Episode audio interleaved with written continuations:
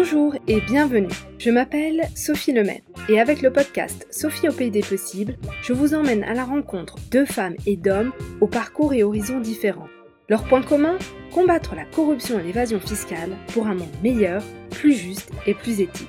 Parce qu'il ne s'agit pas uniquement de rêver d'un autre monde, et parce qu'il est possible de changer les choses, rejoignez-moi au pays des possibles. Pour ce troisième épisode, j'ai eu le plaisir de discuter avec Will Fitzgibbon. Will a 35 ans. Il est journaliste d'investigation et travaille depuis 2014 pour ICIJ, le consortium international du journalisme d'investigation. Will a couvert les plus grands scandales de corruption et d'évasion fiscale de ces dix dernières années, comme les Panama Papers, révélés en 2016, les Paradise Papers en 2017, les Mauritius Leaks en 2019 ou encore les Luanda Leaks et FinCEN Files en 2020. Et j'en suis certaine, ce ne sont pas les dernières révélations. Will nous parle de son métier de journaliste d'investigation et de ses collaborations avec des centaines de journalistes du monde entier pour nous révéler les pratiques de corruption, de blanchiment et d'évasion fiscale. Il est d'ailleurs tombé dans la marmite du journalisme d'investigation un peu par hasard et s'est formé sur le tas sur les questions de corruption, de blanchiment et d'évasion fiscale et début 2021, il a même obtenu une certification lui donnant le titre de spécialiste anti-blanchiment. Will a une autre particularité. Lorsqu'il couvre des scandales de corruption et d'évasion fiscale, il tient à mettre un visage sur celles et ceux qui en paient le prix. Je voudrais ici souligner l'important travail que Will et ses collègues journalistes d'investigation ont réalisé ces dix dernières années. Sans eux, n'aurions aucune connaissance des pratiques de corruption, de blanchiment et d'évasion fiscale. Ce travail, ils le réalisent parfois au péril de leur vie. C'est donc important de lire leur travail et de les soutenir. Alors, est-ce que toutes ces révélations ont conduit à des changements? La réponse est oui, un grand oui. Selon un bilan réalisé en avril 2021 par ICIG et Le Monde, suite aux Panama Papers, des dizaines de réformes sont en cours au niveau national et international pour combler les failles mises en évidence par les Panama Papers. 80 pays ont également ouvert des enquêtes judiciaires. Des dirigeants et hommes-femmes politiques sont poursuivis pour corruption partout dans le monde. Et c'est sans compter les 1,15 milliards d'euros d'impôts et de pénalités récupérés par les autorités fiscales à travers le monde. En France, cela se monte à 126 millions d'euros. Seuls le Royaume-Uni, l'Allemagne et l'Espagne font mieux. Une ombre au tableau, toutefois, les pays dits en développement ne sont pas en profiter autant alors qu'ils sont les premiers et les plus durement touchés par les pratiques de corruption et d'évasion fiscale. Une exception, la Colombie et l'Équateur qui ont récupéré environ 75 millions d'euros. Ces données sont uniquement pour les Panama Papers. Alors imaginez si on y ajoutait les Paradise Papers ou encore les Mauritius Leaks. On peut donc être optimiste. Et si vous souhaitez en savoir plus sur les autres changements, je vous invite à consulter la section Impact du site internet de ICIG. Et maintenant, place à ma conversation avec Will. Bonne écoute. Bonjour Will Fitzgibbon, bienvenue. Je suis très heureuse que tu aies accepté euh, l'invitation. D'autant plus que je suis ton travail depuis plusieurs années, donc voilà, c'est un peu ma, minute, euh, ma minute groupie et fan. Tu es euh, journaliste et ta spécialité, c'est l'investigation et tu as travaillé sur les plus grands scandales de corruption, d'évasion fiscale et de blanchiment euh, ces dix dernières années. Je peux notamment citer les Panama Papers, les Paradise Papers, les Luanda Leaks et les FinCEN Files. Tu rejoins ICIJ, donc c'est le consortium international des journalistes d'investigation, qui a révélé en fait les scandales que je viens de mentionner. Alors j'ai vu en fait qu'en février 2021, ICIJ a été euh, aux côtés de l'organisation Global Alliance for Tax Justice, a été nommé au prix Nobel de la paix pour votre euh, contribution en faveur de la transparence du système financier et pour l'excellent travail que vous avez accompli en révélant la corruption, l'évasion fiscale, non seulement des entreprises, mais aussi des hommes et femmes politiques et euh, des plus riches. Alors ma première question est la suivante. Ça fait quoi de travailler pour une organisation qui est nommée au prix Nobel de la paix? Est-ce qu'il n'y a pas un peu de pression? Bonjour, bonjour Sophie, merci beaucoup de, m'avoir invité de vous parler. C'était très inattendu cette euh, nomination. Euh, je pense que déjà, les journalistes ne sont pas souvent nommés euh, pour ce prix. Je pense que même c'est peut-être la première fois. Donc, ce c'était pas comme si nous l'avions cherché ou quoi que ce soit, mais c'est vrai qu'après cinq ou six ans de travail sur ce même sujet, ça fait du bien au cœur et je pense que je peux parler de ça à mon propre nom, mais aussi au nom de tous les journalistes avec qui ICIJ collabore depuis de nombreuses années sur ces sujets. Parce qu'il faut se rappeler qu'au début, très peu de gens, très peu de journalistes même, savaient de quoi il s'agissait, l'évasion fiscale ou la justice fiscale. Et je me rappelle très bien des débuts de notre travail sur ces thèmes pour ICAJ. On a reçu beaucoup de critiques d'autres journalistes et bien sûr l'industrie offshore qui nous disaient bah vous les journalistes vous êtes bêtes, vous ne savez pas de quoi vous parlez, euh, laissez-nous en paix. Or, au fur et à mesure de ces années, euh, on a pu constater que le monde en fait si intéresse que, euh, si vous voulez, nous avions raison en quelque sorte. Ces sujets sont de l'intérêt public et je pense que la nomination est une réflexion de ceci. Tout à fait. félicitations. Je pense que c'est une très très belle reconnaissance de votre travail et, de l'apport parce que c'est vrai qu'avec les différentes révélations ces dix dernières années, ça a permis d'avancer sur un certain nombre de sujets et que aussi les citoyens s'emparent de ces sujets-là. Donc c'est une, très belle reconnaissance. Tu disais tout à l'heure que c'était pas habituel pour les journalistes de travailler sur ces sujets de corruption, d'évasion fiscale. Donc je me demande comment en fait tu es tombé dans cette marmite de l'investigation et puis surtout si c'est un peu un hasard ou si tu as toujours su euh, que tu t'attaquerais à la corruption, à l'évasion fiscale et au blanchiment. Pour moi, comme pour beaucoup de journalistes, je crois, c'était tout à fait par hasard. Je suis formé euh, à l'origine en musique euh, classique, je joue du basson. Et après cela en Australie, je fais des études en droit. Je n'étais même pas censé être journaliste au début, mais je pense que ma nature voulait que je le fasse. je m'intéressais toujours à l'écriture, à, raconter des histoires et à la justice aussi. Ce que j'aime bien dans le journalisme, que ce soit sur la corruption, sur l'environnement, sur les droits d'enfants, c'est faire parler ou demander des comptes, demander des explications auprès des gens puissants ou des entités puissantes. Et je pense que c'est ça qui me rend heureux chaque matin quand je me lève du lit, c'est cette idée, c'est de découvrir quelque chose inconnu jusqu'au présent et d'avoir le droit, même le devoir en tant que journaliste, de frapper à la porte de quelqu'un de puissant, comme je t'ai dit, que ce soit un ministre ou un PDG ou une société comme Apple ou Amazon qui gagne des milliards de dollars par an. C'est ça que j'aime dans le journalisme. Mais comme je t'ai dit, c'était complètement par hasard. Je suis arrivé à ICAJ pile au moment où ces enquêtes offshore sur l'évasion fiscale commençaient. Je n'étais pas du tout formé en cela. Et c'est uniquement grâce à ce travail depuis 5 ans, 6 ans que maintenant, je peux comprendre plus ou moins tout de suite ce que c'est des actions porteurs, ce que c'est la Maurice en tant que paradis fiscal. J'ai même récemment, cette année, passé une épreuve pour devenir spécialiste dans la lutte contre le blanchiment d'argent parce que je me suis dit en tant que journaliste, j'avais besoin de maîtriser un peu plus officiellement le domaine. Bah, c'est un plaisir et c'est aussi très important à mon avis parce que les journalistes, c'est vrai, très peu de journalistes sont formés dans l'économie, dans la finance ou même dans tout ce qui est chiffres. Donc, pour beaucoup de journalistes, il y a une réticence au début de se heurter au sujet qui touche aux rapports financiers, aux sommes d'argent, aux enjeux techniques comme la fiscalité, mais une partie de mon travail à ICAJ, c'est de travailler aux côtés des journalistes, surtout de l'Afrique et du Moyen-Orient, pour les aider à comprendre les documents souvent fuités que nous avons reçus. Et ensemble, je trouve que c'est merveilleux le travail que nous pouvons faire ensemble à décortiquer, à comprendre tout ce qu'on voit sous nos yeux c'est impressionnant. Déjà, euh, tu as un parcours tout à fait atypique, commencé par la musique, puis du droit, puis euh, journaliste. Je trouve que c'est hyper intéressant ce que tu dis, que tu n'as pas eu de formation euh, sur ces sujets-là, que tu as appris sur le terrain, en pratiquant, en, travaillant sur ces différents documents. Et c'est la même chose moi, pour moi dans mes études de droit.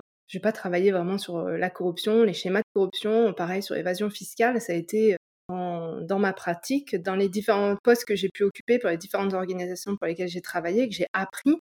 Du coup, ça m'intéressait de savoir comment tu t'es formé. Alors, tu as dit que récemment, tu avais euh, passé un, diplôme ou une certification sur la lutte contre le blanchiment, mais comment tu as fait et comment est-ce que d'autres peuvent se former si tu as un peu des petites astuces pour qu'on puisse aussi euh, se former et mieux maîtriser ces sujets qui peuvent paraître euh, complexes bah, Ça te semble répète, mais je pense que le point de départ, c'est lire, lire et lire plus.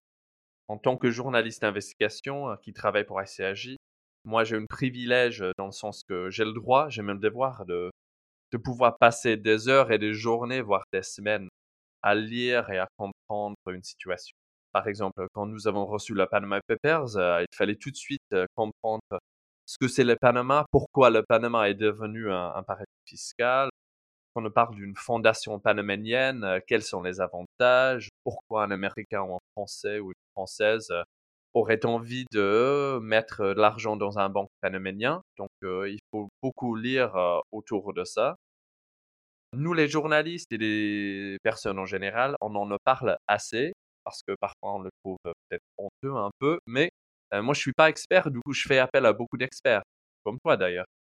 Et c'est ce que nous faisons très souvent dans le journalisme, je demande aux experts, des avocats, des comptables, des universitaires, je leur dis tout simplement, écoutez, moi je suis, je suis pas formé en cela, mais j'ai envie de comprendre qu'est-ce qui se passe. Est-ce que vous pouvez m'aider?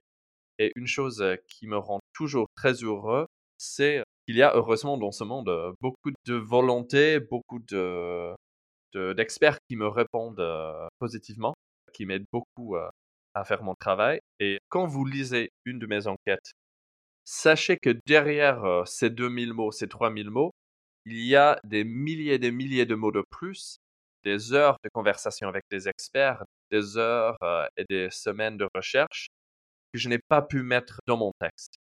Et je pense que c'est uniquement en faisant tout ce travail que je peux produire un papier qui a du sens. Je voulais aussi euh, rapidement retourner sur ce tu as dit tout à l'heure, moi je pense que c'est important que moi je suis pas tout à fait expert dans le domaine. Parce que le journaliste doit aussi rendre un sujet compréhensible, voire intéressant pour un grand public. Parfois, quand je parle aux avocats, par exemple, les experts dans la fiscalité, ils maîtrisent très bien leur domaine, mais ils n'ont pas forcément l'envie ni la capacité de tisser une histoire dramatique autour de l'évasion fiscale à l'île Maurice, par exemple. Or, mon métier, c'est de mélanger l'exactitude de tout ce qui est évasion fiscale, les lois qui touchent à l'évasion fiscale, mais aussi faire en sorte que je puisse trouver des personnes qui ont des histoires à raconter, des, créer des scènes dramatiques et tout. Et c'est ça que j'aime dans le journalisme d'investigation. Je peux mélanger les deux. Pas mal de fois, on a parlé de ICIG, mais peut-être que tout le monde ne connaît pas ICIG. Alors, est-ce que tu pourrais nous présenter brièvement euh, ce qu'est le consortium? Oui, euh, le consortium, euh, c'est donc une ONG qui est basée aux États-Unis, mais notre méthode de travail, c'est tout à fait unique. Nous sommes à la fois des journalistes, c'est-à-dire moi, j'écris des papiers qui sont publiés dans le monde avec The Guardian, avec New York Times, etc. Donc, je suis à la fois journaliste, mais nous sommes aussi un centre de collaboration. C'est-à-dire, nous existons pour que une enquête transfrontalière comme le Panama Papers puisse exister. Qu'est-ce que ça veut dire?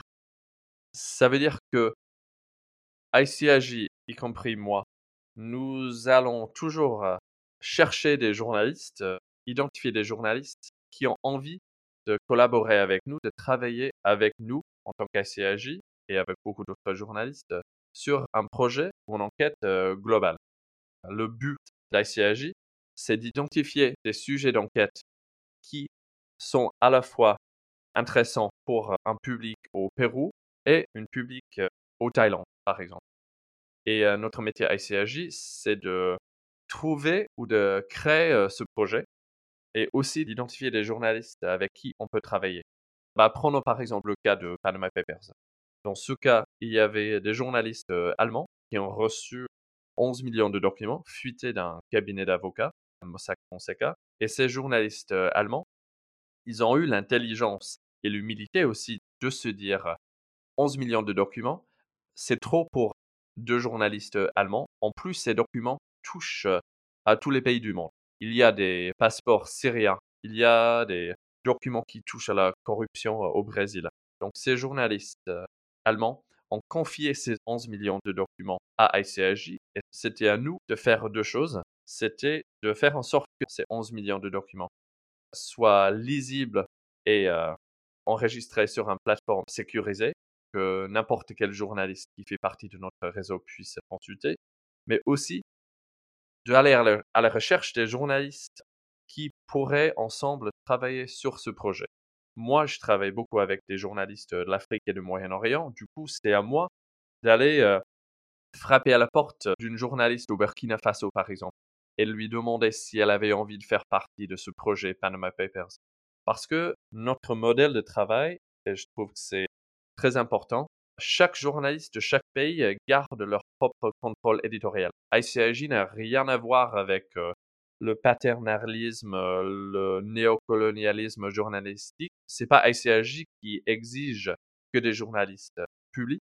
Plutôt, on crée, si vous voulez, le contexte ou l'existence d'un projet et c'est à chaque journaliste de chaque pays de décider quelles enquêtes ils ou elles ont envie de faire. Bien sûr, on gère ce processus pour que l'enquête soit bien gérée, soit publiée en même temps, parce qu'une principe de base de la ICAJ, pour faire en sorte que l'impact de notre enquête soit le plus fort possible, nous publions tous ensemble en même temps. Avec le Panama Papers, nous avons choisi 13 heures l'après-midi aux États-Unis, le 3 avril 2016, et à cette heure-ci exactement, il y avait 360 journalistes de 90 pays qui ont publié leur première enquête Panama Papers. C'est pour ça peut-être que vous en avez entendu parler. Oui, d'ailleurs, c'est un travail formidable, mais je crois que c'est unique. Il ne me semble pas qu'il y ait d'autres coalitions de journalistes qui travaillent comme ça, ou c'est peut-être un modèle qui est en train de se diffuser, mais ce travail de collaboration, je trouve vraiment hyper intéressant et ça permet peut-être aussi de bah, multiplier l'effet et l'action pour qu'il y ait plus de répercussions et d'impact quand l'histoire sort. Tu mentionnais les Panama Papers, donc c'était 11 millions de documents qui étaient arrivés. J'imagine qu'il n'y a pas la solution tout de suite. Hein. Sur ces 11 millions de documents, tu as parlé de passeports et autres documents différents. Donc comment est-ce que tu procèdes, ou comment vous procédez, puisque tu disais vous êtes une équipe, vous êtes nombreux à travailler là-dessus, pour traiter ces données, les comprendre et en fait pouvoir raconter une histoire par la suite? Parce que ça tombe pas tout cuit, a priori. Oui, tout à fait. Et je pense que s'il y a une chose que je veux corriger on, on record, comme on dit en anglais, c'est l'idée que recevoir une fuite de données, ça rend la vie simple. Alors, pas du tout. Même s'il y a 11 millions de documents, ça ne veut pas dire qu'il y a des histoires qui sont presque prêtes à publier. Il nous fallait un travail de presque un an, de mon côté personnellement, tous les jours, pour comprendre tous ces documents et faire le travail nécessaire pour comprendre de quoi il s'agissait ces documents, mais aussi faire ce dont nous avions parlé tout à l'heure, c'est-à-dire consulter des experts, trouver des angles pour raconter ces histoires d'un point de vue personnel pour qu'il y ait un intérêt humain là-dedans. Parce que franchement, c'est pas très intéressant et ça ne va pas trop aider le public à comprendre pourquoi c'est intéressant. Si j'écris simplement Monsieur X de la République démocratique de Congo était le lion droit économique d'une société aux îles Vierges britanniques. En soi, ça n'a aucun intérêt cette histoire. Cette histoire pourrait être intéressante. Pourquoi? Parce que ce Congolais était un ministre et il était impliqué dans le détournement des fonds, etc., etc. En effet, ces histoires ne s'écrivent pas tout de suite. Ce que nous faisons avec ces 11 millions de documents, et nous faisons pareil avec toutes nos enquêtes, que ce soit Luanda Leaks, FinCEN Files, nous euh, mettons tous ces documents sur une plateforme sécurisée qui est créée par ICAJ. Pour dire qu'une autre chose qui nous rend unique à ICAJ, c'est que la moitié de notre équipe sont des techniciens, sont des experts en technologie. Parce que une grande partie de notre travail, c'est d'accumuler ces millions et ces millions et ces millions de documents, de les mettre quelque part euh, sécurisés est de faire en sorte qu'une journaliste au Libéria et une journaliste en russe et un journaliste au Chili peuvent accéder à ces documents, les télécharger chez soi et les comprendre dans son propre pays. Donc, vous pouvez imaginer que le côté technique, c'est très important. Et quand il s'agit de la rédaction, de la création d'une enquête, bah, il faut dire que parfois, il y a des sujets qui semblent assez faciles ou immédiats. Pour le Panama Papers, dès qu'on a vu le passeport d'un cousin du président syrien, Bachir al-Assad, on s'est dit tous, vu que c'est la famille al-Assad, il y a sans doute une histoire quelque part ici, parce que cet homme, c'est quelqu'un de puissant, donc du coup, on veut révéler un peu les secrets de ce régime syrien. Mais d'autres sujets n'ont rien des médias. Moi, j'ai beaucoup travaillé sur la Maurice en tant que paradis fiscal. C'est un petit pays africain, mais à cause de la Maurice, beaucoup de pays en Afrique perdent des impôts à cause de ces conventions fiscales qui n'ont pas été très bien faites. C'était un sujet qui m'intéressait beaucoup, mais faut dire que c'est pas un sujet très sexy a priori. Donc il fallait parler aux douzaines d'experts fiscalistes, il fallait que je fasse des contacts, des appels avec des inspecteurs des impôts au Sénégal, en Zambie, en Égypte, au Congo, pour m'assurer d'abord qu'il y a ou qu'il y ait un sujet qui vaut la peine de faire. Donc je pense qu'il y a les deux côtés. Parfois des sujets qui tombent plus ou moins facilement, mais franchement, moi ce que je préfère, c'est des sujets qui ne me sautent pas aux yeux tout de suite, et il faut fouiller, fouiller, fouiller, pour même m'assurer qu'il y en ait qui vaut la peine. D'ailleurs, tout à l'heure, tu disais qu'une particularité de ICIG, c'est que vous avez une partie de votre équipe qui est des techniciens. Et il me semble que vous avez révolutionné la manière de traiter les données, parce qu'il me semble que vous avez créé des bases de données spécifiques on peut chercher, on peut faire des recherches. Corrige-moi si je me trompe, mais je crois que certaines sont accessibles euh, à tout le monde. Je trouve que ça, c'est assez unique de mélanger le travail journalistique avec des experts en informatique pour rendre euh, l'information accessible. Une question que j'aurais peut-être, c'est comment vous faites quand vous avez des documents qui sont des PDF qui ont été scannés et où là, euh, on ne peut pas faire de recherche automatique. Donc ça, peut-être que ça complique votre euh, travail. Comment vous gérez un peu ces aspects quand on a 11 millions de documents Comment est-ce qu'on fait pour pouvoir s'y repérer en fait? En effet, une principe de base du travail de la c'est l'accessibilité pour tous. Moi, j'ai envie qu'un journaliste qui est bien payé, qui travaille pour le BBC à Londres, qui a du Wi-Fi 24 euh, sur 24, peut travailler sur la plateforme d'ICAJ, mais j'ai aussi envie qu'une journaliste du Mozambique, qui a des coupures d'Internet, d'électricité euh, toutes les 6 heures, peut lui aussi euh, chercher dans ces mêmes documents. Et vous pouvez imaginer que c'est pas facile à créer cette plateforme qui pourrait marcher dans tous les pays. Ce que nous faisons, et moi je fais pas partie de cette équipe merveilleuse de technologie, mais ils ont réussi à créer des outils qui peuvent, comme tu dis, scanner et rendre lisible avec un ordinateur presque tous tes documents. Ça peut être des fax des années 70 écrits à la main, mais aussi des passeports, des contrats, des emails, et tout ça est très important parce que ça nous permet à faire des recherches très simples. Moi, je peux être une journaliste gabonaise et avec la base de données ICRJ, je pourrais taper par exemple Gabon ou Bongo, le nom du président, ou même plus précisément, je pourrais chercher par une rue. Je pourrais chercher le nombre de passeports gabonais dans ces 11 millions de documents, par exemple. Et ça, c'est très utile justement parce que, comme je t'ai dit tout à l'heure, il y a très peu d'experts parmi les journalistes dans ce domaine. Donc, c'est vrai que la plupart du temps, notre façon de s'attaquer au sujet est de trouver des indices de corruption, de trouver des sujets de blanchiment d'argent. C'est tout simplement en faisant des recherches très basiques comme la rue le plus importante à Paris ou des passeports français. Tous ces documents sont transmis de manière anonyme. On ne sait pas qui vous les envoie. Comment est-ce que vous vous assurez de la véracité de ces documents? Et une autre question avec ça en lien, c'est comment est-ce qu'on s'assure, vous vous assurez que vous ne soyez pas instrumentalisé, par exemple, qu'il n'y ait pas un groupe en fait qui voudrait régler ses comptes avec un opposant. Et je pense que ça, c'est quelque chose qui est ressorti avec le Luanda Leaks, on accusait, on disait c'était règlement politique, c'est parce qu'il y a le nouveau président, etc.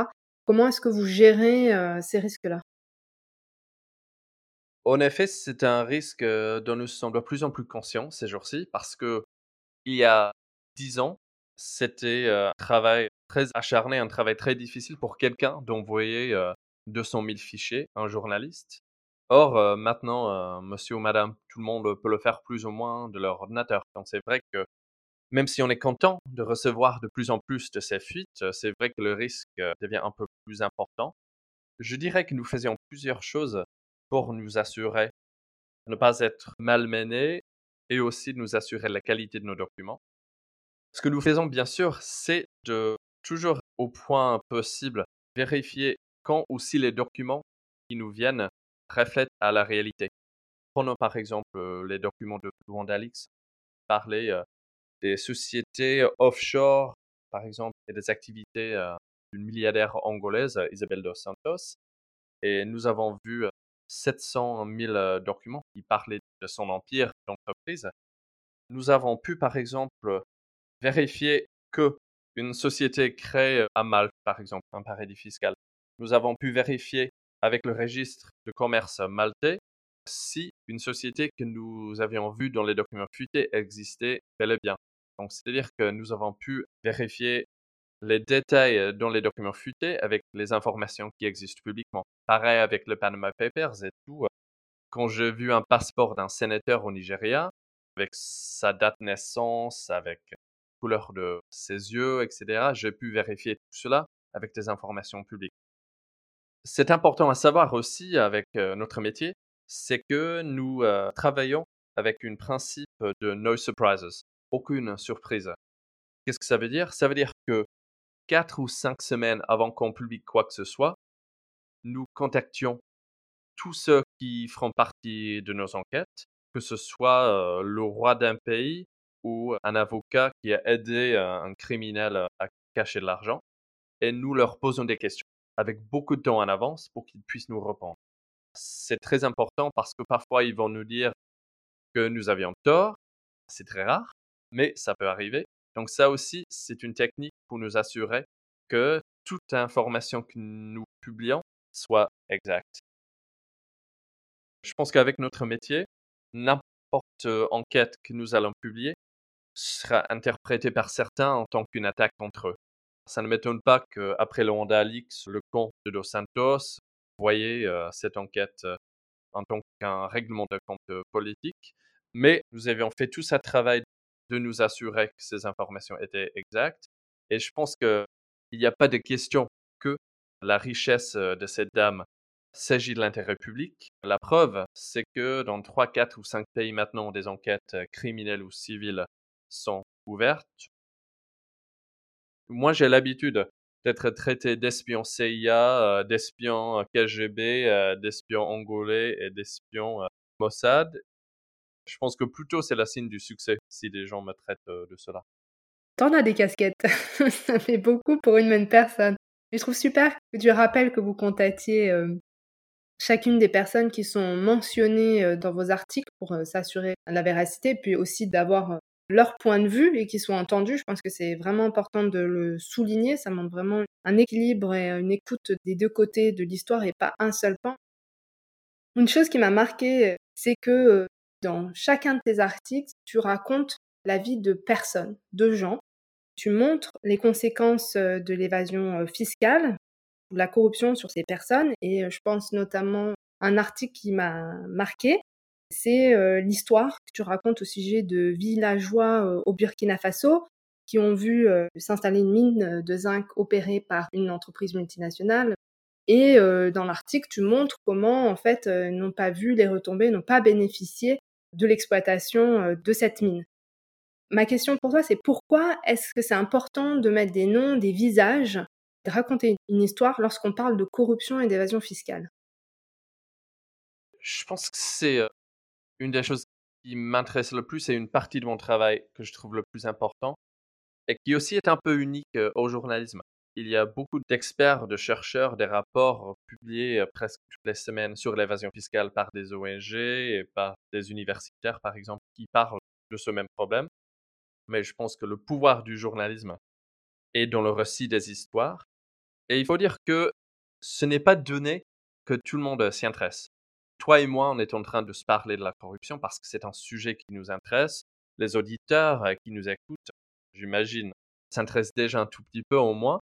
Mais il faut avouer que pour la plupart de l'humanité, lire une enquête, un papier sur une mine de zinc au Burkina et l'évasion fiscale, ce n'est pas un sujet qui les excite tout de suite. Or, moi, je trouve ça très important. Pourquoi? Parce que c'est une histoire de David et de Goliath, dans le sens que nous avons une multinationale qui gagne des milliards et des milliards de dollars par an. Et à côté de l'activité de cette mine, vous avez une famille qui gagne parfois rien, qui a du mal à vivre, et qui sont des habitants d'un pays qui, selon ce même gouvernement, n'a pas reçu ce qu'il devait recevoir de la part de cette société parce que le système multinational a pu se permettre de payer des avocats, des comptables pour créer des sociétés grandes partout dans le monde. Donc, ce que j'essaie de faire chaque fois, c'est de vous secouer tous un peu avec mes histoires personnelles, avec ces informations autour des familles, des individus, pour vous montrer voilà pourquoi c'est important. Voilà pourquoi vous devrez vous intéresser. Des chiffres ne sont pas que des chiffres. Un million de dollars, un milliard de dollars, l'évasion fiscale. Il ne s'agit pas, si vous voulez, d'une crime ou d'une activité sans victime. Pour moi, c'est tout à fait le contraire. Ce qui me perturbe, ben, ce qui me fait mal, c'est quand nous pensons que ce n'est pas important, que ça ne touche à personne. Donc, ce que j'essaie de faire toujours, c'est de trouver un cas ou des cas qui peuvent vous montrer comme quoi c'est important. Et c'est d'autant plus compliqué, il faut le dire, quand il s'agit d'un pays étranger. Malheureusement, nous vivons dans un monde où, si vous êtes français, les rédacteurs de votre journal préféré vont préférer parler d'une famille française qu'une famille burkinabé sénégalaise. Donc, quand il s'agit d'enquêtes qui parlent d'un pays à l'étranger, c'est d'autant plus important que je trouve un côté humain pour convaincre l'auditeur d'y faire attention. Oui, et au-delà de ça aussi, de convaincre les décideurs publics, politiques et parlementaires. La, corruption et l'évasion fiscale ne sont pas forcément pris très au sérieux parce qu'on ne voit pas de victimes directes. Mais là, par exemple, si je prends la situation dans laquelle on est avec le Covid, il y a de plus en plus de scandales liés à la corruption et à la manière dont les fonds ont été utilisés pour lutter contre le Covid. On voit qu'il y a eu des détournements de fonds. Donc on peut dire la corruption euh, tue, l'évasion fiscale aussi. Donc d'avoir des histoires qui montrent vraiment ce lien et que ce soit pas abstrait, pour moi c'est vraiment crucial. Depuis qu'on discute tout à l'heure, je pense commencer un peu à voir à quoi correspond ton métier, qu'est-ce que c'est d'être journaliste d'investigation, ce que j'ai euh, compris, c'est qu'il y a des millions de documents, il faut les traiter, tu fais des recoupements, tu interviews euh, des euh, dizaines d'experts, tu lis énormément, tu écris bien sûr les articles. Est-ce qu'il y a d'autres étapes, d'autres activités liées à ton travail d'investigation qu'on n'aurait pas abordé et que tu souhaiterais partager avec nous? Eh ben, une chose qu'on essaie de faire à chaque fois, c'est d'identifier, de trouver des lanceurs d'alerte ou des experts qui ne sont pas extérieurs au problème, mais qui font partie du système. Par exemple, j'aimerais bien interviewer un banquier suisse qui, depuis 30 ans, aide des dirigeants africains à cacher leur compte bancaire à Genève, par exemple. Ou trouver, je sais pas, le chauffeur d'un député ougandais qui peut me parler, qui peut me raconter la vie riche de son patron, par exemple. Donc, une grande partie aussi de mon travail, c'est de toujours essayer de ouvrir des voies inattendues, de trouver, d'identifier des gens qui font partie du système que je suis en train de raconter et qui pourraient me donner un aperçu interne à ce monde-ci. Parce que, bien sûr, ces gens-ci pourraient nous expliquer comment ça marche. Et même si ça n'arrive pas tout le temps, parce que, bien sûr, en tant que journaliste d'investigation, je dois dire, je suis pas le meilleur ami euh, de tout le monde. Hein. Dès que beaucoup de personnes de ce monde reçoivent un mail ou un appel de ma part, ils vont s'enfuir, c'est clair. Il y a très peu de gens qui ont envie de recevoir un email de quelqu'un qui travaille pour le consortium international des journalistes d'investigation. Oui, ils doivent avoir peur quand ils reçoivent un email de ta part. Oui, voilà. Donc, euh, donc euh, être ignoré, j'ai l'habitude. Mais le rêve pour le journalisme d'investigation, c'est toujours de trouver ces lanceurs d'alerte qui peuvent nous expliquer le sujet de façon très intime. Comment est-ce que vous pouvez protéger vos sources? Parce qu'un lanceur d'alerte, dans certains pays, va mettre sa vie en danger. Comment est-ce que vous protégez l'identité des lanceurs d'alerte, des personnes qui, qui vous aident? Oui, c'est vrai que la vie d'un lanceur d'alerte, ce n'est pas le bonheur, malheureusement, presque dans n'importe quel pays. Hein. Récemment, j'ai vu que la Cour européenne de droits de l'homme a défendu le Luxembourg ou a plutôt a rejeté un appel d'un lanceur d'alerte luxembourgeois qui a partagé des documents avec euh, ICAJ pour notre enquête euh, LuxLeaks sur l'évasion fiscale à grande échelle commise euh, et aidée par le Luxembourg. Or, la Cour européenne de droits de l'homme a décidé que ce lanceur d'alerte n'avait pas fait assez, n'a pas relevé des trucs assez importants, selon la Cour, pour être proprement protégé. Et je trouve cette décision un, désastre total. Donc, qu'est-ce qu'on peut faire, nous, les journalistes? Déjà, et heureusement, ces jours-ci, il y a de plus en plus d'outils technologiques pour des lanceurs d'alerte. Il y a donc des services qui permettent aux lanceurs d'alerte d'envoyer des documents sans que moi, je sache qui l'a envoyé et sans qu'il y ait aucune preuve digitale sur l'identité de cette personne. Nous, en tant que journalistes, une principe de base de notre métier, c'est de toujours protéger ses sources.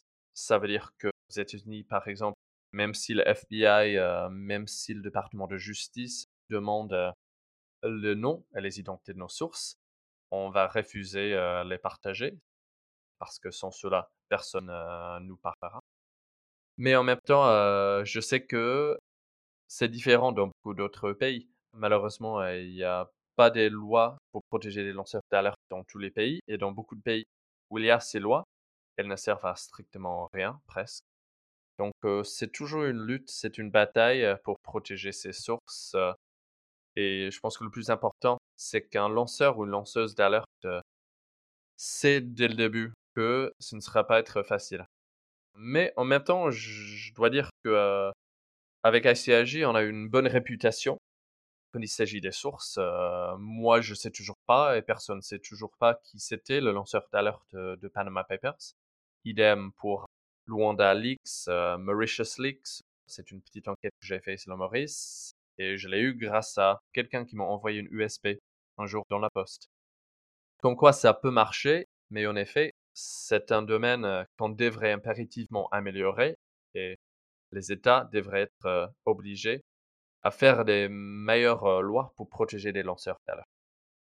En parlant de menaces sur les lanceurs d'alerte, il y a aussi des menaces qui pèsent sur vous, les journalistes, mais aussi sur la société civile.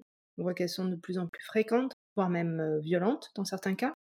Et travailler sur un sujet aussi sensible ou des sujets aussi sensibles que la corruption et l'évasion fiscale, on n'y échappe pas. Donc j'imagine qu'il y a pas mal de risques qui sont associés à l'exercice de ton métier. Est-ce que tu pourrais nous dire quels sont ces risques et qu'est-ce qu'on peut faire contre ça? Bah Pour commencer, je dois dire que moi, personnellement, euh, vu que je travaille aux États-Unis, euh, je suis plus ou moins protégé. Je pense que d'ailleurs, c'est une des raisons pour lesquelles le siège d'ICIJ se trouve aux États-Unis, c'est parce qu'il y a la liberté de la presse ici assez forte. Malheureusement, c'est pas pareil euh, dans d'autres pays. Moi, la menace la plus importante que je reçois, c'est une lettre de 50 pages d'un avocat à New York qui travaille pour un milliardaire corrompu, je sais pas, africain par exemple.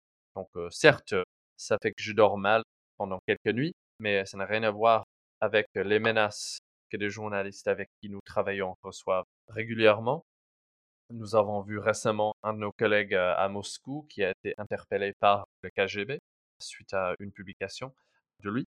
Il a été emprisonné pendant quelques heures, je crois, et je pense que les risques sont toujours là pour lui. Idem avec un collègue à moi au Niger il a publié une enquête euh, sur le détournement de fonds du ministère de la Défense en lien avec notre euh, enquête euh, FinCEN Files qui a montré que des sociétés fictives à Londres et en Angleterre ont été utilisées pour envoyer des millions de dollars du Niger, évidemment pour rien. Une société qui est créée il y a un mois n'est pas peut-être une société à signer un contrat qui vaut des millions de dollars avec un État.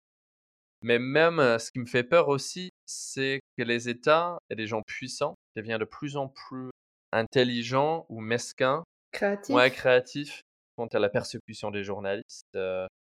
nous avons vu ça avec un collègue à nous au Bénin, où ce journaliste citait des propos d'un procureur de la République du Bénin, et il, les a cités exactement, hein, il y avait des enregistrements et tout, mais le procureur l'a quand même porté plainte et ce journaliste a passé 6 ou 7 mois en prison. Bah, c'est fou. Oui, c'est fou. incroyable.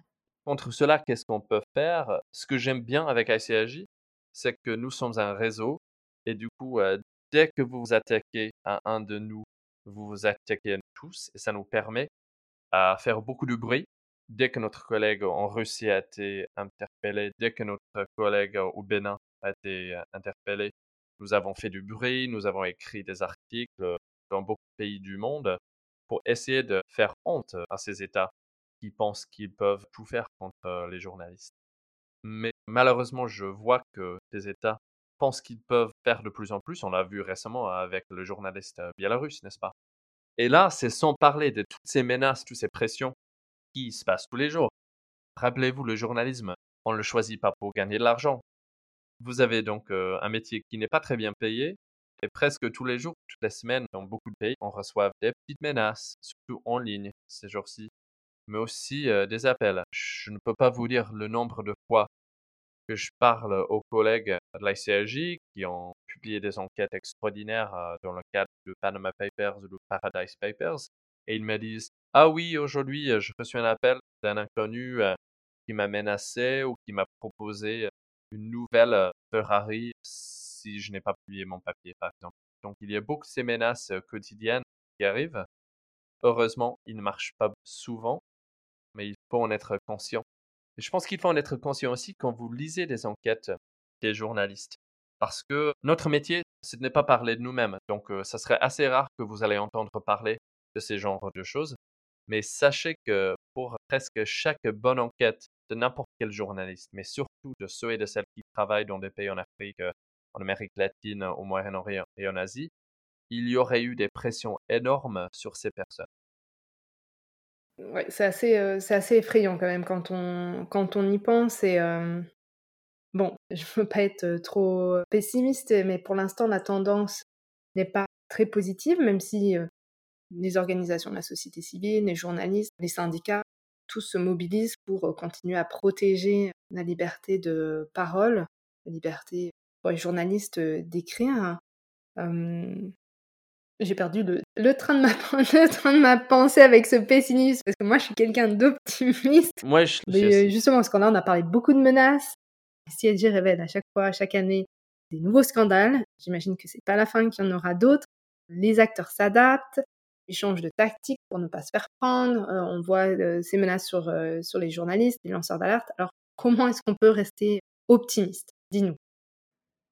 Moi, j'ai beaucoup d'espoir dans ce que je fais et dans ce que je vois avec mes collègues dans le monde. Je pense que pour être optimiste, il ne faut pas juger le journalisme d'investigation par des conséquences visibles. Certes, on a tous envie que le Premier ministre pourri de n'importe quel pays démissionne car il a caché l'argent. Et ça arrive parfois. Mais je pense que c'est aussi important de savoir que publier une enquête au Niger, en Ouganda, au Zimbabwe, même quand cette enquête ne fasse pas d'impact et de conséquences visibles tout de suite, ça peut être très influentiel dans ce qui se passe dans le pays. Changer d'atmosphère, faire en sorte que un homme politique ou une femme politique décide de ne plus envoyer de l'argent à l'extérieur, par exemple. Je pense qu'il y a beaucoup de changements culturels dont on ne voit pas toujours et dont on va jamais entendre parler parce que pour des raisons ou des autres, euh, personne n'en parlera. Mais moi, dans mon expérience, ce que je vois avec euh, mes enquêtes et les enquêtes de beaucoup de mes collègues partout dans le monde, c'est cette idée d'avancement continu, même si c'est un petit pas vers la transparence, même si c'est une enquête euh, qui porte sur un individu parmi 300 individus, ça vaut la peine toujours quand même parce que la transparence en soi, c'est très important. Moi, je suis très fier, par exemple, de mes enquêtes qui parlent des multinationales. J'ai beaucoup travaillé sur des sociétés minières, par exemple, comme celle qui travaillait euh, au Burkina. Maintenant, c'est public, c'est on record pour toujours. ce que cette société multinationale a fait au Burkina. Et même si cette société continue à gagner des milliards de dollars et va continuer à exister pour longtemps, je trouve que c'est très important que dès que n'importe qui fait une recherche sur Google sur Burkina, le zinc et l'activité minière et l'évasion fiscale, un des résultats premiers sera mon papier à moi. Et je pense que c'est très important pour la jeunesse, pour des chercheurs, pour des hommes politiques, des femmes politiques qui pourront citer ce cas dans des documents et des commissions parlementaires dans le futur. C'est si vous voulez l'accroissement en continu de preuves qui vont nous aider à imaginer et à construire un, meilleur monde au fur et à mesure. Est-ce que tu aurais un reportage ou une action, quelque chose que tu as fait, où tu pourrais nous dire que ça, ça a eu plus d'impact? Tu as vu qu'il y a eu un impact et un changement? Est-ce que tu aurais un exemple euh, à partager? Prenons l'exemple de Mauritius Leaks, une petite enquête que j'ai faite avec euh, une vingtaine de journalistes euh, africains. Je suis fier de cette enquête parce que maintenant, tu ne peux pas faire une recherche sur la Maurice sans savoir, sans apprendre qu'il s'agit d'un paradis fiscal qui fait du mal au trésor africain, par exemple. Et je pense que c'est très important.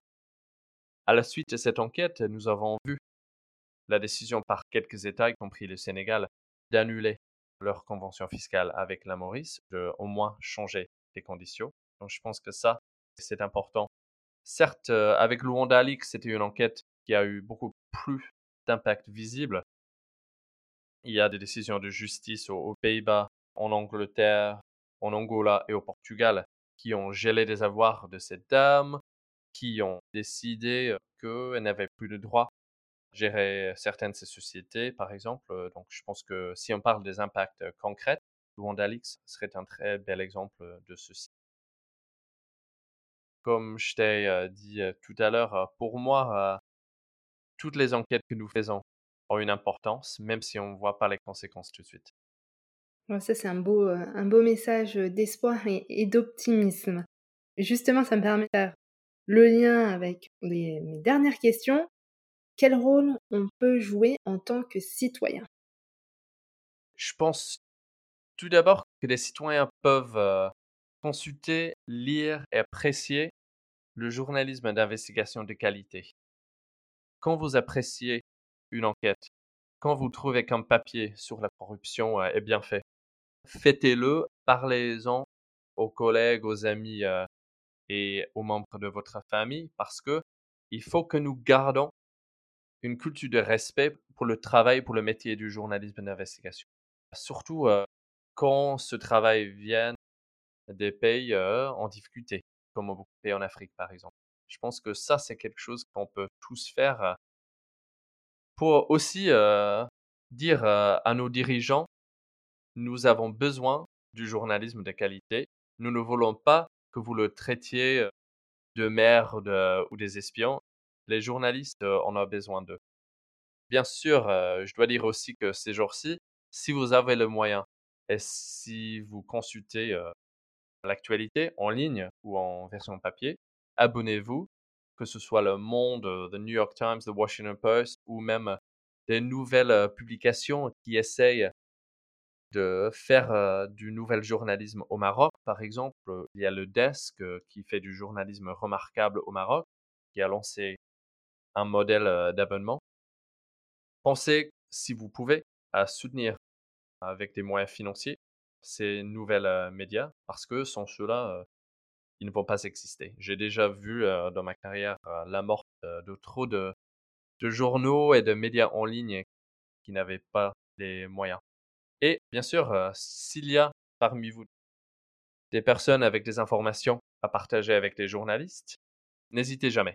N'hésitez jamais à écrire à votre journaliste préféré ou à ICAJ si vous pensez qu'il y a des sujets qu'on devrait savoir. De cet épisode, il partira peut-être un nouveau euh, Leaks ou Papers. Je vis dans l'espoir.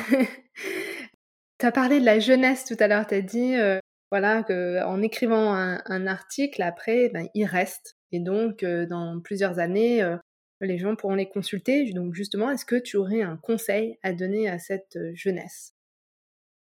Déjà, en tant que journaliste, moi, je pense que si vous, vous vous y intéressez à être journaliste, euh, n'hésitez jamais à écrire appeler euh, un journaliste ou euh, une journaliste que vous admirez. Moi, je faisais ça beaucoup quand j'étais jeune et j'essaie de répondre à tous les mails que je reçois.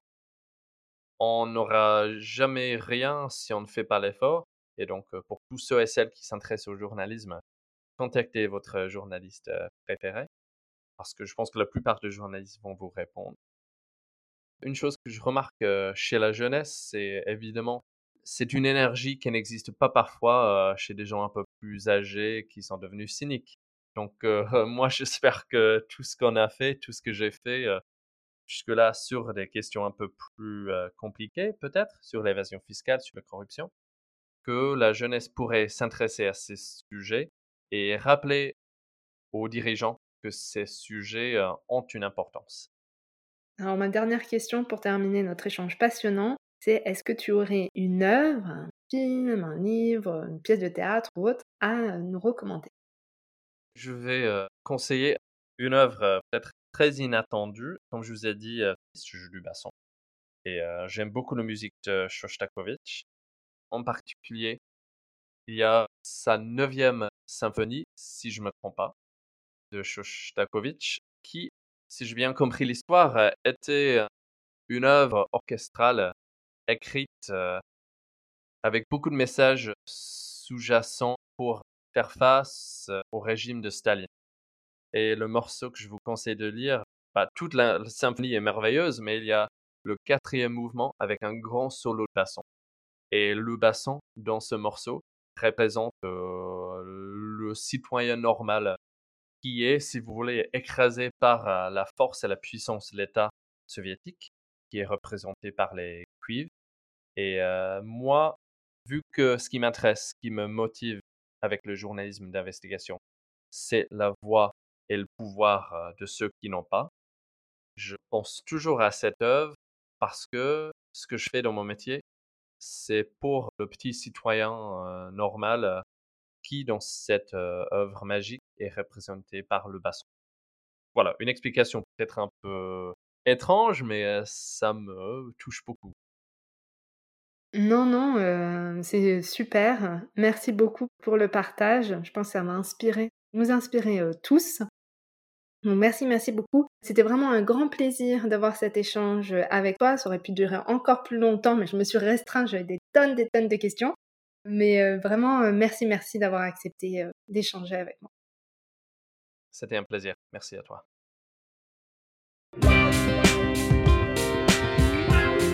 J'espère que cet épisode vous a plu.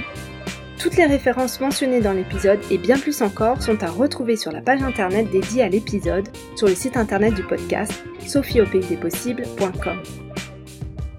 Abonnez-vous au podcast et partagez-le avec vos amis, votre famille ou encore vos collègues. Et pour celles et ceux qui écoutent le podcast sur Apple Podcast, laissez un avis 5 étoiles. Cela permettra à d'autres de découvrir le podcast et de nous rejoindre au pays des possibles. Si vous le souhaitez, vous pouvez me contacter et me proposer des invités. L'adresse est dans la description de l'épisode. Je vous dis à bientôt